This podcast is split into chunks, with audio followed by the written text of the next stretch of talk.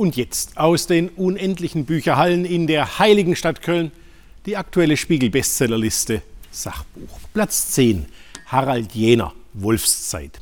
Eine Zeitreise in das in Trümmern liegende Deutschland nach dem Ende des Zweiten Weltkriegs.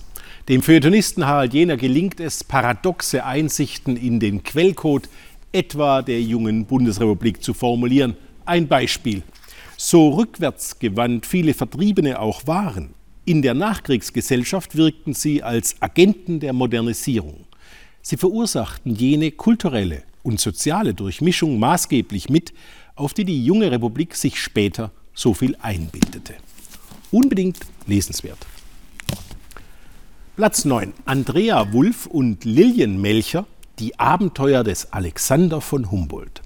So schön und spannend kann Erkenntnis sein. Der buchlange Comic von Wulff und Melcher belegt schlagend, warum der extrem neugierige, kosmopolitische und vermutlich schwule Alexander von Humboldt eine der Leitfiguren des 21. Jahrhunderts ist. Platz 8. Ian Kershaw Achterbahn.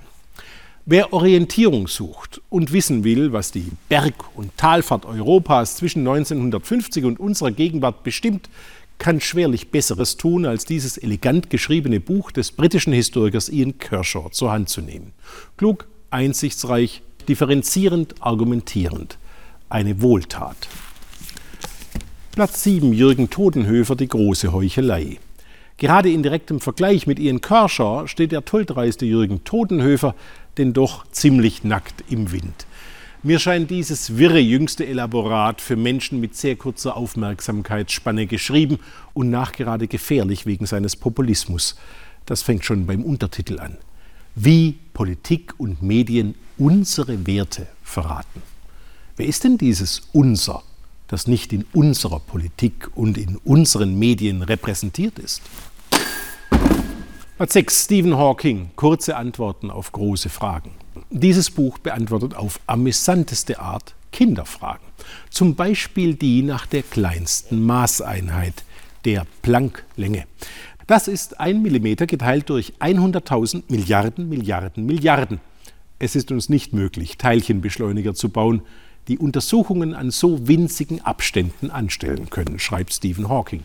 Wer jetzt nicht zu Grimms Märchen greift und das Märchen vom Doktor Allwissend nachliest, dem ist nicht zu helfen. Platz 5. Sebastian Fitzek. Fische, die auf Bäume klettern. Im Skat würde man dieses erste Sachbuch des Thrillerautors Fitzek, bestehend aus gesammelten Lebensweisheiten, den Versuch eines Null-Uver nennen. Meine Gedanken sind nicht weltbewegend, oft banal, so Sebastian Fitzek, wurden von vielen klügeren Frauen und Männern schon sehr viel früher gedacht und von eloquenteren Menschen sehr viel besser diskutiert. Schön, wenn ein Autor zu dieser Einsicht gelangt.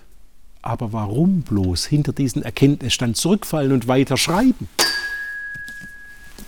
Platz 4 Michelle Obama Becoming. Der Reiz dieser bemerkenswert uneitlen Autobiografie einer klugen Frau besteht in der Offenheit, mit der Michelle Obama auch die Schattenseiten des Lebens mit einem potenziellen Präsidentschaftskandidaten beschreibt. Wir lebten inzwischen schon so lange mit den Erwartungen anderer Leute, dass sie beinahe zum festen Bestandteil all unserer Gespräche geworden waren. Baracks Potenzial saß mit der Familie am Esstisch. Baracks Potenzial begleitete die Mädchen in die Schule und mich zur Arbeit in die Klinik. Wer wissen will, welchen Preis Macht hat, aus diesem Buch lässt es sich erfahren. Platz 3. Anne Fleck ran an das Fett. Wir Deutschen lieben es, erzogen zu werden. Und deshalb dominieren Diätratgeber die Bestsellerlisten. Die Hamburger Rheumatologin Anne Fleck setzt in ihrem Buch der jahrzehntelangen Verteufelung des Fetts viele gute Argumente entgegen und schreibt über erstaunlich positive Auswirkungen einer fettreichen Ernährung, etwa in der Krebstherapie oder in der Bekämpfung von Depressionen. Platz 2. Dennis Sand und Marcel Eris Montana Black.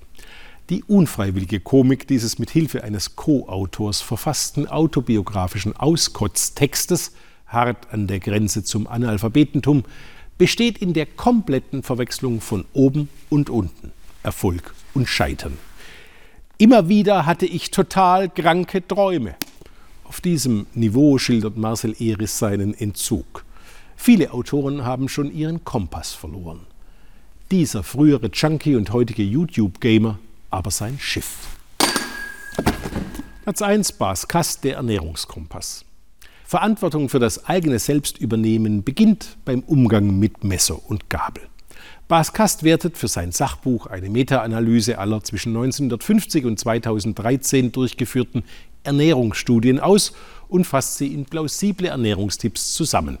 Mehr Gemüse, weniger Zucker, keine Transfette, eher Fisch als Fleisch, möglichst unverarbeitete Nahrungsmittel. Also all das, was man früher zu Hause und heute in jedem besseren Kindergarten lernt.